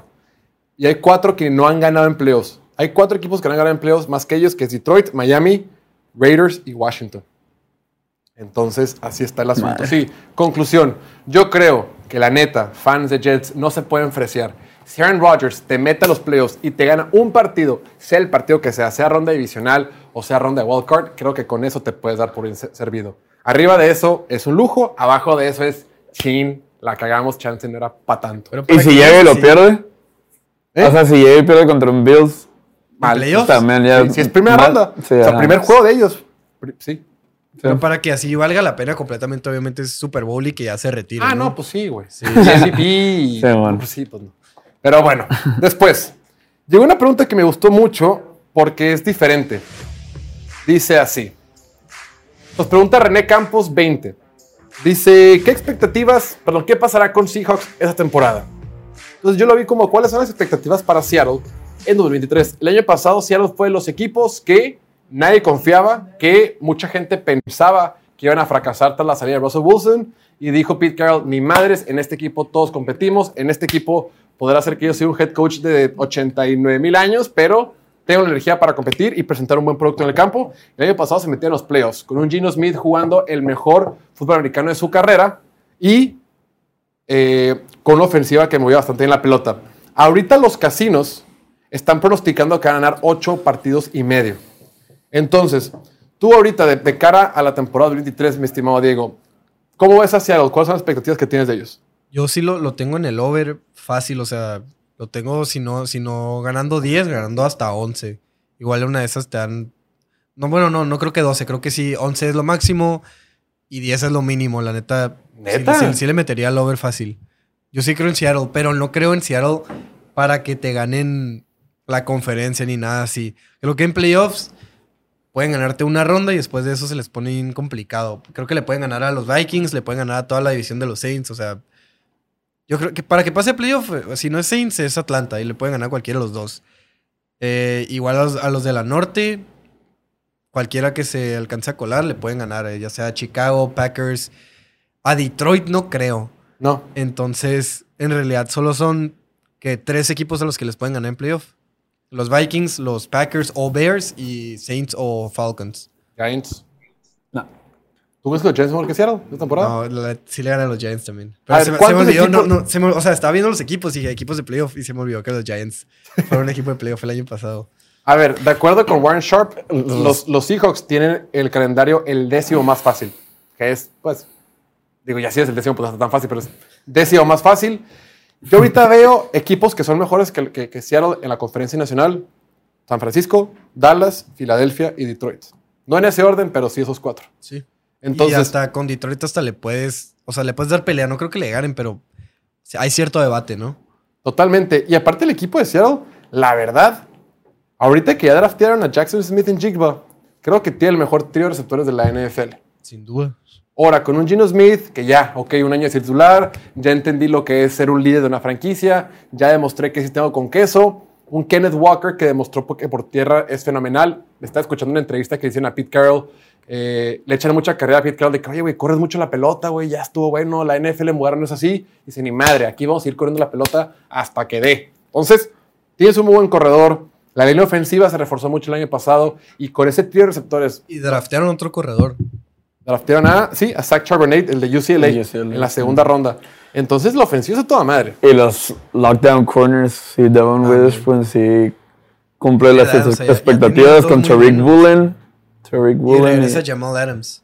Regresa Jamal Adams. eh, intercambiaron por Draymond Jones la el liniero defensivo de Denver. La neta, este equipo está, está bastante fuerte y tiene que estar en los playoffs. E ¿También agarraron a inclusive, Devin Bush, no? ¿O sí, lo habían agarrado? fueron por Devin Bush, linebacker, pero Ay, y regresó Bobby Wagner, ¿no? regresó Bobby Wagner al Eso equipo. está- está súper infravalorado. Como que nadie, no hizo mucho ruido, pero ese güey, la neta, ha sido líder ahí por ¿qué? más de 10 Y el años. rookie que habían agarrado el año pasado de Michigan, que no jugó. El Boy, Boy Mafe. Mafe. No, él es de Minnesota, De, Mi- de la Universidad de Minnesota. es de. Michigan. No. Eh, ¿no? Pero bueno, eh, sí, de acuerdo. Hubo poco, pero sí, también. La verdad es que el equipo está toda madre. Y una de esas creo que puede ser hasta el cuarto mejor equipo de la, de la conferencia nacional. Entonces, cambiar el último tema porque se nos acaba el tiempo. Mi Oliver, esta pregunta te la quiero hacer a ti. A ver, Sin fanatismos. No es cierto, va primero para Diego porque esta fue dirigida para Diego. Dice Solea H-45. Mejor momento de la temporada pasada. Saludos al pastorcito. La temporada pasada estuvo fregona, no hubo muchos partidos de sorpresa y demás. Para ti, ¿cuál fue el mejor momento de toda la temporada pasada, mi estimado Diego? La neta no puedo, no puedo decir nada de mis Saints porque no hubo como que muchos momentos que me emocionaron. Pero sin tener que pensarla mucho, como que lo, ma- lo que más me acuerdo fue semana 10 18, ¿no? Cuando los Lions sacaron a los Packers de playoff. Como, me encantó eso. Todo, todo, lo que, todo el juego, todo el partido estuvo súper emocionante. Se fueron hasta el final. Y luego cuando por fin le hicieron que fue cuarta. Zach, ¿no? No, no, no. O sea, que, que para acabarse el reloj, ¿no? Sí. Sí, que era una atrapada así bien loca y... Me acuerdo mucho de ese partido, pues. Pues no O sea, tanto, por no, lo que no veo. específico, pero me acuerdo de, de lo que sentía, pues. Claro. Para mí fue el mejor momento y literalmente retiraron a Rodgers de los Packers, ¿no? Lo sacaron de Green Bay. Es cierto. Y en Lambeau Field. Ajá. Y ni pasaron a playoff, pero...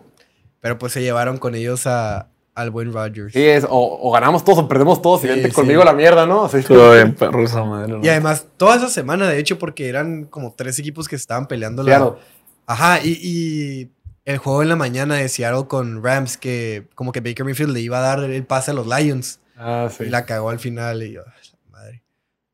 Oliver Swift. Fuera de toda la temporada de mis Giants, que estuvo excelente, súper A inesperada. ver, los Giants, desde la semana 1, ese partido que le ganaron a Tennessee, creo que fui, sí fue un par de Ese, aguas. ese para mí, eh, o sea, cuando estaba viendo ese juego, o sea, casi llora de la felicidad, güey. Porque te estoy hablando de que tenía, la, no me sé el número específico, pero eran un chingo de años sin ganar la primera semana, güey. O sea, y, y de la nada, o sea, teníamos temporadas que empezamos 0-5, 0-6, güey. O sea, y empezar la temporada como la empezamos la, la pasada. Se la jugaron por dos, ¿no? Simón. Y fue un, un pase por abajo a. Así con Barkley. Así cuando ni lo pegan, lo hacen por atrás y luego entra el touchdown. Güey. Estaba viendo en casa de un compa y salió volando mi celular, güey. Estaba gritando así, que cabrón. Pero un juego en específico que me acuerdo un chorro también. eh, y no sé por qué me acuerdo tanto, pero pues, bueno, obviamente sí sé por qué. Pero la cachada de. Justin Jefferson. Ah. Sí, cabrón, contra los Bills. Estuvo bien mamón, güey. Quedaba Es- un minuto 47 en el reloj. Minnesota iba abajo 23-27. en su propia yarda 27, cuarta y 18 en el estadio de Buffalo, güey. No mames, en overtime, ¿no? No, cuarto, cuarto. Quedaba 1.50. No, pero ganar, se fueron a overtime. Ganaron overtime. Ajá. Sí, no, estuve bien cabrón ese juego también. Vi esa atrapada en la mañana, güey. Güey, me encantó esta pregunta porque me dejó pensando un chingo. Y esa fue de mis candidatas, güey. Ya, Sí, ya me acordé, eso lo había platicado ya que me tocó verlo en el estadio de los Steelers. O sea, era cuando yo estaba en Pittsburgh Ujú. y estaba, se acaba de terminar el partido de los Saints. Y como este se alargó, pues de que, ay, güey, qué pedo, subieron el highlight. Yo, la madre, ¿qué está pasando? Van a ganar. Y pinchecito il- ilegal que agarré ahí para ver el partido. Y, y, pues iban avanzando los, los Bills y luego que, no me acuerdo qué pasó. O sea, Sí, Quiero bueno, decir que me acuerdo bien, pero la neta no me acuerdo así los detalles, pero me acuerdo que estaba bien entrado, pues y luego no tenía pila, entonces estaba ahí conectado a la pared. variar. Ya habían sacado a todos del estadio. Y mi compa ya no tenía datos y ya se había ido y pues no lo encontraba. Yo a la madre, la madre. Y pues terminaron ganando los Vikings y ya fue. Estuvo épico, güey. Estuvo Yo tengo, otro- yo tengo tres candidatos. Me encantó esta pregunta. eh. Gracias, este, estimado. ¿Qué? Solea. ¿no? Solea. Solea, 25, 45. 25. Y Uno de mis candidatos era ese, ese partido de, de Chi- de Justin Jefferson. Dos, la neta, el pase, el partido de San Francisco contra los Rams, que fue el primer partido de Christian McCaffrey. Ese partido, Christian McCaffrey lanzó un pase de touchdown de 34 yardas, anotó otro por aire y tuvo uno tercero por tierra. Corrió 94 yardas y promedió 5.2 yardas por acarreo. Me acuerdo porque fue de que cuando después del partido, yo y muchos pensamos, puta madre, ya se acabó la liga. Se güey. acabó la liga, Ya está. Christian McCaffrey con Kyle Shanahan, güey. Todos en la conferencia nacional, despídanse, güey. Ya se acabó. O sea, para mí ese fue el momento más... eh, en lo que cuenta la narrativa y la historia de toda la temporada, creo que ese ese intercambio, porque cuando lo hizo, muchos lo criticamos de que, güey, no puedes pagar tanto por un corredor. Dieron una segunda, tercera, no sé, dieron un chorro por él. Y es, güey, no puedes pagar tanto por un corredor. Es una posición devaluada. Pero Christian McCaffrey no es un corredor cualquiera. y ese partido que tuvo es cuando dijimos, ya valió madre, cierren todo, vámonos a casa.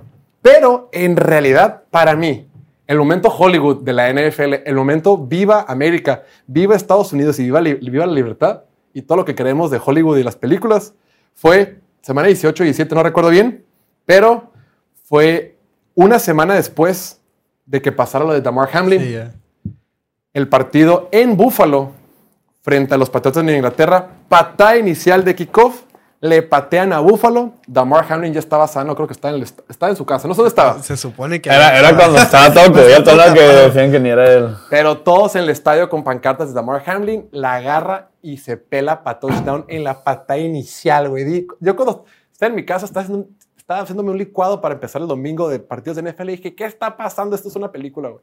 Es una pinche movie, güey. Para mí esos tres pa- todos fueron... No, ahorita que lo pienso, sí es cierto. O sea, no me puede ver chinito, pero sí hubo un chorro de momentos de que bien cabrones, güey. Y muchos que no. También no- el, el- el juego, no sé si lo comentaron, pero cuando Minnesota rompió el récord de... De El de Indianapolis, güey. no, el biggest comeback en la historia, cuando le ganaron a Indianapolis. Sí, sí, O cierto. sea, que remontaron históricamente el más, o sea, el, el mejor en la historia. Y también sí. el, Pocos lo vieron, ¿no? Porque hubo un punto que Ujú. dice, ya se acabó, Sí, no qué mames, hueva de el partido. de sábado también. Sí. O sea, todos los ojos deberían de estar ahí, pero no, no todo el mundo lo vio y es el- la remontada más grande en la historia. Y también para mí, en lo personal, ahorita a lo mejor no, como que no nos cae el 20, pero el juego de Tampa Bay contra Dallas, el juego playoff, el último juego, en teoría, hasta ahora, de De Tom Tom Brady Brady. en la NFL. Claro, donde vimos una exhibición de cómo se juega el quarterback. Dak Prescott. Ay, ya, de por tierra, dominando. Bueno, pero a fin de cuentas se cerró el libro en el jugador más grande en la historia de la NFL. Exacto. Entonces, Dak Prescott cerró el libro del jugador moderno de historia de la NFL. Me encantó mi Gus, me voy a robar esa frase. o- ojalá regrese Tom Brady, nomás para que ese no sea su último juego. Necesitamos que regrese un año más. Raza, nos tenemos que ir un pequeño break porque al regreso nos están esperando dos jóvenes promesa, dos jóvenes llenos de ilusión, de inocencia, pero cargados de mucha comedia. Regresamos en un pequeño break, menos de dos minutitos y venga. Los Delfines de Miami tienen la ventaja de local más peculiar de toda la NFL. Escucha esto. En 2015, el dueño de los Dolphins quería que Miami fuera la sede del Super Bowl, pero su estadio en ese entonces era increíblemente viejo y se estaba deshaciendo. Entonces decidió invertir 500 millones de dólares en renovaciones y tan solo tres años después recibieron el Super Bowl 54. Pero fuera de su sueño de tener el Super Bowl, los delfines le instruyeron a los arquitectos que hicieran las renovaciones de tal forma que su banca esté cubierta en sombra, mientras que la del equipo visitante esté bajo el sol. Esto ha provocado que sus oponentes se vean obligados a descansar en temperaturas de hasta 50 grados, mientras que los Dolphins disfrutan de temperaturas hasta 20 grados inferiores. Pero eso no es lo único que hacen para incrementar su ventaja en casa. Aparte, en lugar de utilizar su uniforme oscuro en casa, ellos usan jerseys blancas para que su oponente se vea forzado a usar jerseys oscuros y de color para así absorber más calor. Y la estrategia les ha funcionado. Los delfines han ganado el 63% de sus juegos en casa desde el 2016, mientras que tan solo han ganado 35% como visitantes. Y nos ponemos continuo fútbol ¿Crees que volvamos a ver a Deshaun Watson, ese Deshaun Watson que lanzó para más de 4.000 yardas en 2020 con los Tejanos de Houston, ahora con Cleveland? ¿O crees que después de los seis partidos que jugó en el 2022, este tipo no tiene remedio? Digo que nada, no nomás fueron más de 4.000 yardas, fueron casi 5.000. Y Sí. sin DeAndre Hopkins, en un equipo malísimo que quedó 4-12 a pesar de la mejor temporada de Sean Watson, donde tuvo más yardas por aire, más touchdowns y menos intercepciones en su carrera. Sin DeAndre Hopkins otra vez, ¿no? La neta, pues siempre decimos que los equipos inflan de más a sus jugadores y que con los videos y que, que los reportes del training camp que va muy bien y así. Pero los videos que he visto de, de Sean Watson las últimas semanas, para mí está de regreso. Son pases precisos, con velocidad, con poder, pases largos, está conectando con Elijah Moore, con Amari Cooper. Y además tienen a Nick Chubb, uno de los mejores corredores en la NFL. Es el mejor roster de su carrera sin pedos. Si este draft hubiera sido elegible, lo hubieran tomado antes que Bryce Young. O sea, no, no hay duda. Y, Ah, y- sí, y 100%. todos los, y todos los eh, scouts y administrativos de la NFL dirían lo mismo. Mucha gente lo llama el Kyler Murray, Kyler Murray alto, ¿no? Por esa movilidad que tiene tipo, súper elusivo, súper rápido, eh, la manera en que genera jugadas después de eh, bajo presión, lo que sea. Váyanse a YouTube, a su plataforma preferida, y busquen Caleb Williams Highlights, una locura, no se acaban, güey. Yo antes del programa dije, voy a ver uno cortito, no hay videos de 4 minutos. No hay, porque sus, sus highlights son de 12, 14, no van a encontrar. Pero es una locura. Mucha gente, más bien, gran parte de este, de este apetito que existe por quarterbacks como Caleb Williams es que existe Patrick Mahomes. Cuando Patrick Mahomes llegó a la liga, no había quarterbacks en la NFL que fueran como Patrick Mahomes. O sea, este molde de quarterback como un poquito más improvisado, que puede tirar de diferentes ángulos, que puede tirar brincando, parado, de como sea, no existía. Entonces los scouts tenían un poquito de miedo en draftear a Mahomes y por eso no fue el primero tomado. Por eso lo tomaron hasta el número 10. Entonces, ahora que ya todos sabemos lo, lo padrísimo que puede ser tener un quarterback como, como Patrick Mahomes, es por ello que Caleb Williams se vuelve tan interesante. Vayan a ver sus videos y vayan cómo el tipo puede lanzar desde cualquier lado, corriendo para la izquierda, corriendo para la derecha, desde abajo, brincando. eh, y además, lo más interesante de todo es que cuando está en la bolsa de protección, cuando está plantado, también es una maravilla. Ya estamos de regreso completamente en vivo en el show de Piloto Fútbol, transmitiendo desde la ciudad capital del bello estado de Baja California. Ya lo saben, pueden seguirnos a través de esta transmisión en YouTube, Facebook y Twitch. Y no olviden seguirnos también en todas nuestras redes sociales, Instagram, Twitter, TikTok, Facebook, YouTube, todos lados. Yeah. Muy bien, pues ya son las 6 de la tarde con 13 minutos hora del centro de México y siempre a esta hora, los martes y jueves del off-season de la NFL, tenemos el gusto, el privilegio y la dicha de recibir a dos jóvenes chihuahuenses. Uno ya está, ¿ya están los dos o no? ¿Quién está? Hay uno o dos. Bueno, ya tenemos a uno desde la ciudad capital del estado de Chihuahua, el señor Kevin Lames. Digo, Kevin Lamas. Qué llevadito, eh, qué llevadito. y Kevin, se me fue, me confundí. ¿Qué pasó? ¿Cómo estás? Nada, todo tranquilo, aquí muriendo de calor a la chingada. Creo que Chuy se nos desplomó. Se derritió, Se petateó. fue al fauna eterno de afuera. ¿Está muy caliente ya o qué? Sí, güey, de la madre, güey, estamos a 40. la risa ese, güey. Yo no me reí, estoy riendo del Noel. Yo, yo como, yo soy más respetuoso de las sensibilidades ajenas. Oye, ya lo saben, el contenido de Piloto M Latino lo pueden encontrar en arroba Piloto M Latino en Instagram, Twitter, Facebook y TikTok. Mi Kevin, El día de hoy ya vi que tenemos mucho contenido. Vamos a empezar en lo que se, conecta el buen Chuy, que nomás no le agarra el internet. Vamos a comenzar con las imágenes del día de hoy. Las Ya podemos estás, poner. dale, dale. Hoy tenemos mucho contenido de Jack Jones, pero a ver si los 20 pesitos que puso de recarga Chuy sí entran. A veces no terminan de agarrar, ¿no? Dice Jack Jones, jugador de Patriots, arrestado en el aeropuerto de Boston por cargos de armas de fuego. El equipo ha publicado un comunicado sobre su jugador. ¿Cómo lo viste, mi Kevin? Pues lo que siempre piensa uno, ¿no? Que puedes sacar al negro del barrio, pero jamás vas a sacar al barrio del negro, güey. Entonces, pues no sé, güey, a uno se le hacen de pedo por llevar un perfume, güey, por llevar una botellita de agua y este cabrón quería meter dos pistolas cargadas. Agua, güey. Sí, hace rato estaba platicando de eso y no, que la pasta de dientes, lo que sea, güey. Si llevas más de 100 mililitros de agua, no te dejan subirte al avión con esa madre, güey. Y este vato, güey, lo que insisto, estaban las dos cargadas. La neta, para tener armas cargadas, es porque estás en, estás en estrés constante. Capaz es John Wick. Capaz de John Wick. Alguien lo persigue, güey, pues en esta imagen de que, ah, caray, ¿qué pasó? Jack Jones ¿Cómo viendo a los policías del aeropuerto sacar dos armas de su maleta. ¿Cómo llegó eso ahí? ¿Cómo, cómo están aquí, güey? ¿Qué pedo? ¿Qué pasó? ¿Qué pasó? ¿Qué pasó? Yo, yo sigo pensando, güey, que se les Es que se verá desmayada acá cuando la sacan. La carilla que haber Eh. puesto, ¿no? El pokeface. Todo de- pálido acá. Bueno. Se hace Michael Jackson. Sí. No, no, no. A ver, Pero a ver, ¿qué más traemos? ¿Qué más traemos? siguiente imagen.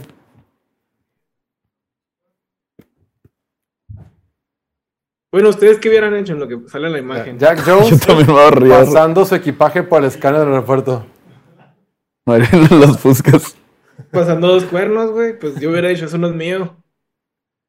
Que No, re- Pero ¿sabes qué? Es que aunque se te olvide que las dejaste en la maleta, pues suena o pesa, güey. Ah, claro, güey. O sea, si, si- si dejaste un- un- unos calcetines, pues bueno, te das cuenta porque están pesados o lo que sea. o Pues está, está mamadísimo, o sea, güey. No, pero Deja las, tú, las deja tú, güey, que no se le haya disparado, güey. Es Obviamente, poco pues probable, ¿no? seguro y No todo, sé, güey. güey. O sea, pesan, se sienten, güey. Igual ni las Oh, cargó, oh, güey. ¿me Capaz escuchan? güey. Buenos días, Chuy. Buenas noches, ¿cómo andan? Bien, gracias a Dios. Qué bueno, qué bueno. Una disculpa, tuve un poquito de problemas técnicos, pero ya andamos por acá. Ya entró la recarga, Chuy. Ya, ya entró la recarga de 20 pesos, güey. No entraba, no, no tenían sistema en el Oxxo, güey, pero ya, ya tuvieron. ¿Viste la caja 2? No, pues por eso mismo, güey, estaba esperando a que la abrieran los hijos de su puta madre, pero ya, ya por fin la abrieron y listo. Oye, aquí estaba viendo que ya empezaron a compartir los memes de Jack Jones, güey, no mames. A ver, este ciclo de la vida, ¿me lo puedes describir? Claro, claro que sí. Es el ciclo de la vida de cualquier jugador prometedor, ya sea en la NBA, güey, o en la NFL. Iba, iba a poner también que fuera afroamericano, pero no quería verme tan mal, güey. Entonces, por eso le puse de que entra a la NFL o a la NBA, güey. El siguiente paso es soy un buen jugador y comienzo a destacar. Y luego la cago, me meten al bote y ni pedo, jeje. Se acaba mi carrera. o si te va bien, pues la reviven, ¿no? Pero, pero, güey, o sea, ¿cuántas veces no hemos visto esto? Hace ratito comentaba Diego lo de Jan Morant, güey. Viene este cabrón, el señor de la moral, güey. Pinche Jack Jones diciendo que no se meta en pendejadas, que, güey. No la caguen. Y no mames, güey. El vato va y. Y no, no, no, no, no puede ser cierto, güey. O sea, el güey va y, y lo agarran en el pinche aeropuerto con dos armas, no mames. Eh, en esa imagen te faltó gastarte todo tu dinero en cadenas. Comprar, comprar cadenas, ya Es sé, que, güey. a ver, la neta, va- vamos a ser sinceros. Imposible que el tipo creyera que podría burlar el sistema de la, de la banda. De la banda. De, de- de- de esa madre, ¿cómo se llama? De Banda- metales. Banda de metales, güey. Se le fue el pedo, ¿estás de acuerdo? Güey, mi, mi duda es si los traía en un pantalón, güey, o las traía así en su No, en la maleta. ¿En, la- ¿en qué? Eh, Sí, sí, en un pantalón dentro de la maleta, güey, en un portaarmas, güey. Cabrón, porque si, si Vato quiere hacer un atentado terrorista o algo así, güey, pues es el peor atentado en la historia, güey, más güey para hacerlo, güey. ¿Estás de acuerdo? O sea, fue un accidente, güey. O sea, se le fue, se le chispoteó machín, güey. O sea, qué cabrón que te haya ido así, güey, y chin, la cagué. Pues ni pedo, bro, 30 años al bote. Espérate, güey. Pues no soy un criminal, güey. Y si sí, pues estoy bien Súper pendejo, sí. Se filtra el nuevo jersey edición especial de los New England Patriots. Me lo voy a comprar, güey. Me lo voy a comprar para ver cómo se me ve el naranja, güey. ¿Qué, qué número le vas a poner? No sé, pero estoy pensando y voy a parecer calabaza, güey. Aaron Hernández. El de Yuyu Smith Schuster y le voy a poner TikToker, güey. Ni siquiera el nombre de Yuyu. El 12, Shui, el Le voy 12. a poner TikToker. O no, también el de. Híjole, el- no, este, güey, el de Jack Jones, el 13, güey. Se lo voy a poner, chingue su madre. Para, para que me tengan miedo. y acá está lo que decíamos, güey. O sea, te va bien, güey. A lo mejor este güey todavía no es multimillonario, pero pues era candidato a hacerlo, ¿no? Porque pues está en su segundo año. Tienes una bonita familia, cabrón, estás destacando en la NFL y lo primero que piensan estos güeyes es, a la verga, quiero irme a la cárcel. güey". O sea, me urge irme a prisión, güey. Me urge, ahora sí que romper la ley, güey, y, y irme a prisión, güey. O sea, ¿qué les pasa, güey? ¿Qué tienen en la cabeza ese tipo de personas? Algo anda güey? mal en la Matrix, Shui. No mames, güey, algo anda mal en la Matrix, Ya no cabrón, puedo güey. más. Tienen, tienen todo, güey. O sea, tienen todo para triunfar, para ser güeyes ejemplares, tener una vida resuelta, digámoslo así, güey, y, y hacen eso, güey. No mames. Pero también, por ejemplo, depende de qué tan bueno seas, ¿no? Por ejemplo, ya Morant, que pues es una bestia, güey, en la NBA, pues también le van a dar ciertos, ciertos este, beneficios, ¿no? Nada más le dieron 25 partidos. Pero, Pues por sí, ejemplo, pero ¿cuánto le costó en millones de dólares, güey? Sí, sí, sí, cabrón. So, max contract de 40, ¿no? Ajá. o sea, sé. pero pues de No, max no contract. perder su patrocinio, ¿no? No, también. Todo, güey, según yo. Ahí está, güey. Lo que, a lo que voy también es la ruca de Jack Jones, güey, que empacaré un par de 45 por si la necesitas. O sea, estos güeyes tienen familia, güey. Tienen señoras, tienen esposas, güey. Está casado, tiene morras, güey. ¿Qué piensan esas pinches señoras también, güey? Diciéndole que, güey, ah, no mames, te, te ves bien chingón con las 2.45, güey, llévate más. ¿A ti qué te "Ay, empacan, Shui? no mames, güey. No, a mí no me empaca nada, nomás mis ojos furiosos, güey. Cuando me hacen emputar. Pero, güey, o sea, a lo que me refiero es, este cabrón, güey, si ya lo conoces su ruca, no lo dejes irse en avión solo, güey. O sea, no mames, güey. No lo dejes irse, en- o revísale la mochila La antes en la lonchera, de ¿no? casa, en un topper, güey, ahí van las dos pinches armas cargadas. güey. Pero sí, este, pues eso es a lo que me refiero, güey. O sea, esto, pues, es de ese cabrón, es, viene de todo, güey. Que no le Siento que al. Chuy de morrillo, su lunch, se, se la mandaban con notita. Tienes cara. Sí, siempre, güey. Siempre. Le ponían de ese que le enmarcaban el pan, güey, con el tostador. Sí, ándale. Sí, lo mismo, güey. cuando salió, cuando salió el de este de Pikachu, güey, que, que lo ponías ahí, güey, para que se viera bonito. Entonces, aquí güey. está el cabrón, güey. El, el que le ven, el güey que le vende armas a los jugadores de la NFL y a la NBA, güey. El vato está ahí encuajado, güey. El güey que les vende armas, güey. Allá Morán para que salga en Instagram a este cabrón para que las lleve al aeropuerto. O sea, no mames. Güey, sacas que a mí no me dejan, no te dejan subir una botella de 100 mililitros, güey. O sea, Sí, de güey. más de 100 mililitros. No te dejan subirla, güey. Sí, te dejan de 100, no te dejan de 101. Sí, sí, o sea, si la pinche botella tiene 101 mililitros, ya mamaste. O sea, te dice, no, güey, para atrás. Sacas. Y, y- este cabrón, güey, se le hizo fácil. Pero bueno, ya, pasando a otros temas. Vi esta imagen eh, en Instagram y se me hizo muy curiosa, güey. O bueno, me sacó mucho de pedo porque, o sea, viendo a Dalvin Cook, güey, a Karim Hunt, a Leonard a, y a Ezequiel Elliott, güey. ¿Quién se hubiera esperado hace un par de años que estos cuatro cabrones iban a ser agentes libres, no? O sea, ¿quién se hubiera esperado que estos güeyes, pues, iban a estar buscando chamba ahorita y, y eso es lo que... Los lo que cuatro, ustedes. Sí, güey, los cuatro. Y, Son de la NFL de Jorge, güey. güey, y, y, o sea, y, y es lo que dice, usted, o sea, lo que vinimos platicando, ¿no? La pinche, cor- en la posición de corredor, ¿qué tan devaluada está, güey, para que estos cuatro cabrones estén en busca de chamba, güey? O sea, hace un par de años cualquier equipo se peleaba por ellos. Y ahorita, ¿Es pues, mejor, Chuy, ser corredor o diseñador gráfico? Yo creo que cajero de McDonald's, güey, igual sí vienes ganando lo mismo, güey. Güey, y, pe- y pensar que de los cuatro, Leonard Fournette es el más grande con 28 años, güey. Exacto, güey, exacto, todos bien... ¿Cuál de estos cuatro te sorprende más, Diego? Me sorprende que Zeke tenga 27 años nomás. Pero uno ¿Es pensaría agosto? que tiene ¿Es agosto, 30. no es? Es. Oye. Es que la, ¿Eh? la otra vez lo dije. Sí, que es de julio. Julio. Ya va a cumplir 28. Va a empezar la temporada con 28. Tiene 27. Ajá, va a empezar la temporada con 28. Que no es nada. O sea. Es un niño. Recién nacido. Ay, ese niño. Oye, Eh, pensar que lleva desde el 2016 en la liga, güey. Ey, yo me acuerdo cuando lo drafteamos, estaba súper feliz. Todos los días más felices de mi vida. Exacto. Y por eso, ah, pues ahora sí que acompaño algunos memes mm, de referente a esta Está situación. bueno, güey. Los running backs de la NFL antes, güey. Los running backs de la NFL ahorita, güey. ¿Por qué no en publican estos videos? ¿Por qué nunca los publican, güey? Sí, Porque sí, los vamos a publicar, güey. Pero ya tenemos el timing. ¿Para A la cuándo? noche el martes. Sí, sí, sí, exacto. Pero es que los que ponen aquí casi nunca lo publican en redes, güey. No, sí, es que como que tenemos el timing para publicarlos. Es que ahorita pues no hay temporada. Entonces, ya, ya, Ya se te enojó, ya se enojó, ya vámonos. ya la captaste, ya la captaste. Son buenos Hay unos que, oye, este, y pues sí, o sea, referente a esto, pues este siguiente también, güey. Si no estudias, terminarás como él, güey. No mames, doña, soy corredor en la NFL, güey. Y la, y la cara de Karim Khan. O sea, ¿qué- ¿a qué tanto estamos, según tú, Jorge, para que ya escojan a un pateador antes que un corredor, güey? No, Pues ya han sido casos, ¿no? Los Bucks cuando tomaron a Aguayo en la segunda ronda. También al Steph- Sebastian Janikowski. ¿Fue primera ronda? No. Creo que fue primera, ¿no? Creo que... Que mi primo no diga nada, eh, por favor. Sebastian Janikowski. Mm, Sí fue primera ronda, ¿no? Janikowski. Sí. first round, 17th overall pick. Ahí está, güey. Los Raiders, son los Raiders, güey. Dice... Aquí está, güey. Equipos de la NFL, un pateador promedio, un running back, güey, y agarran al pateador, güey. El pobre running back se queda sin nada, güey. O sea, la neta, pues, o sea, como ustedes dicen, ¿no? También, pues, los equipos se, se, se fijan en que tanto pueden aguantar los golpes, güey, las lesiones, todo lo que esto conlleva, pero, sea, hay running backs que sí te cambian la cara totalmente, güey. Ahí está Eric Henry, güey, por ejemplo. Entonces, un buen running back. Ahí está un Christian McCaffrey, güey. Porque Christian McCaffrey, yo, pues sí das todo, ¿no? Pero. Pero no ganan nada, Chuy, no ganan nada.